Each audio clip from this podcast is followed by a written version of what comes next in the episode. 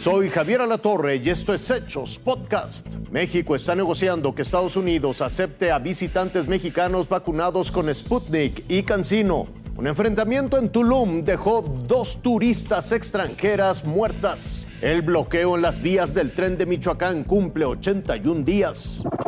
Aquí en los aeropuertos de Estados Unidos hay mucha gente lista esperando a los visitantes vacunados de México a partir del 8 de noviembre. Lo dice porque el tráfico internacional representa dinero. La pandemia y las restricciones globales de viaje a los visitantes extranjeros le pegaron fuerte a las economías estatales.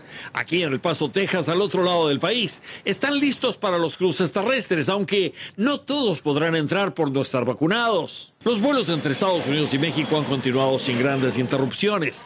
Estados Unidos solamente ha requerido que entre las 72 horas antes de abordar cada vuelo se emitan comprobantes negativos de COVID para cada pasajero. Esto cambiará el 8 de noviembre, en que además de los comprobantes, se exigirán pruebas de vacunación anti-COVID completas. Para los cruces terrestres se requerirán también de todos los pasajeros no esenciales un comprobante de haber completado sus vacunas anti-COVID. Los centros de control de enfermedades requerirán de cada aerolínea información adicional sobre cada pasajero que entre a Estados Unidos, como su número de teléfono y su correo electrónico. Mucha de la gente cruzando por tierra querrá traer a sus hijos a vacunar. Por ahora las reglas para vacunación de jóvenes o adultos están siendo determinadas aún por las autoridades sanitarias de Estados Unidos.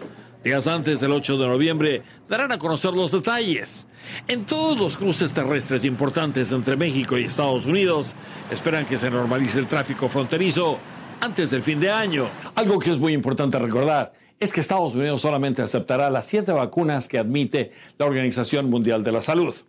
Pfizer, Moderna, Johnson Johnson, AstraZeneca, AstraZeneca hecha en la India, Sinopharm y Sinovac.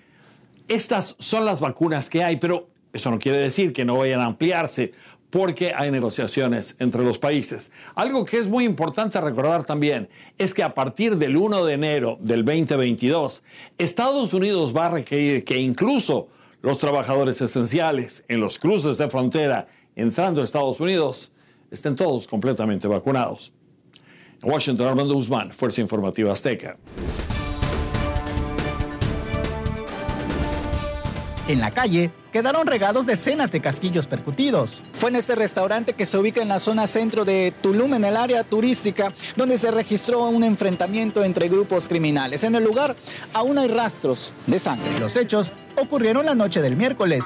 Dos mujeres murieron, una en el lugar y una más en el hospital, originarias de Alemania e India. Tres extranjeros más resultaron lesionados, dos de Alemania y uno de Holanda. Todos quedaron en medio del fuego cruzado. Según testigos, el intercambio de disparos inició a raíz de un pleito entre dos bandas rivales. La Fiscalía General de Quintana Roo informó que de acuerdo a las primeras investigaciones, el enfrentamiento fue entre integrantes de células delictivas dedicadas al narcomenudeo y que las cinco víctimas se encontraban cenando al interior del establecimiento durante los disparos. También se dio a conocer que a través del C5 se ubicó y detuvo a uno de los agresores, identificado como José N., originario de Veracruz, el cual permanece hospitalizado ya que terminó herido. Las autoridades continúan con las investigaciones para capturar a los responsables. Israel Herrera, Fuerza Informativa Azteca.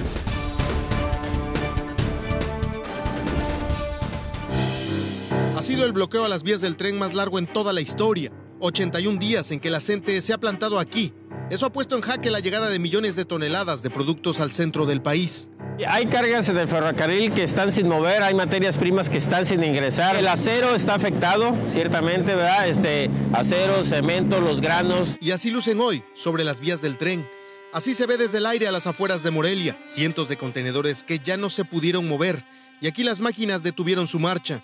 Pero no solo ahí, a las afueras de Lázaro Cárdenas también hay góndolas, tanques de combustible detenidos. En total 50 mil toneladas no pudieron llegar a su destino.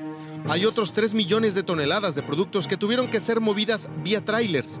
Más de 30 mil contenedores afectados. Sería muy este, ilógico que alcanzáramos a sacar toda la carga. Estamos trayendo ahorita un promedio de, de mil unidades cargando por día diariamente, más todo lo que se mueve alrededor de unas 1.500 unidades. Todo eso ha generado pérdidas millonarias por los sobrecostos y logística. Cada día de bloqueo a las vías del tren se pierden 40 millones de pesos. En 81 días suman ya 3.240 millones de pesos. Ya estamos en temporada alta, sin embargo sí nos surge como tal que se liberen las vías para poder desahogar la carga. En Lázaro Cárdenas, Michoacán, César Méndez, Fuerza Informativa Azteca. Fue Hechos Podcast.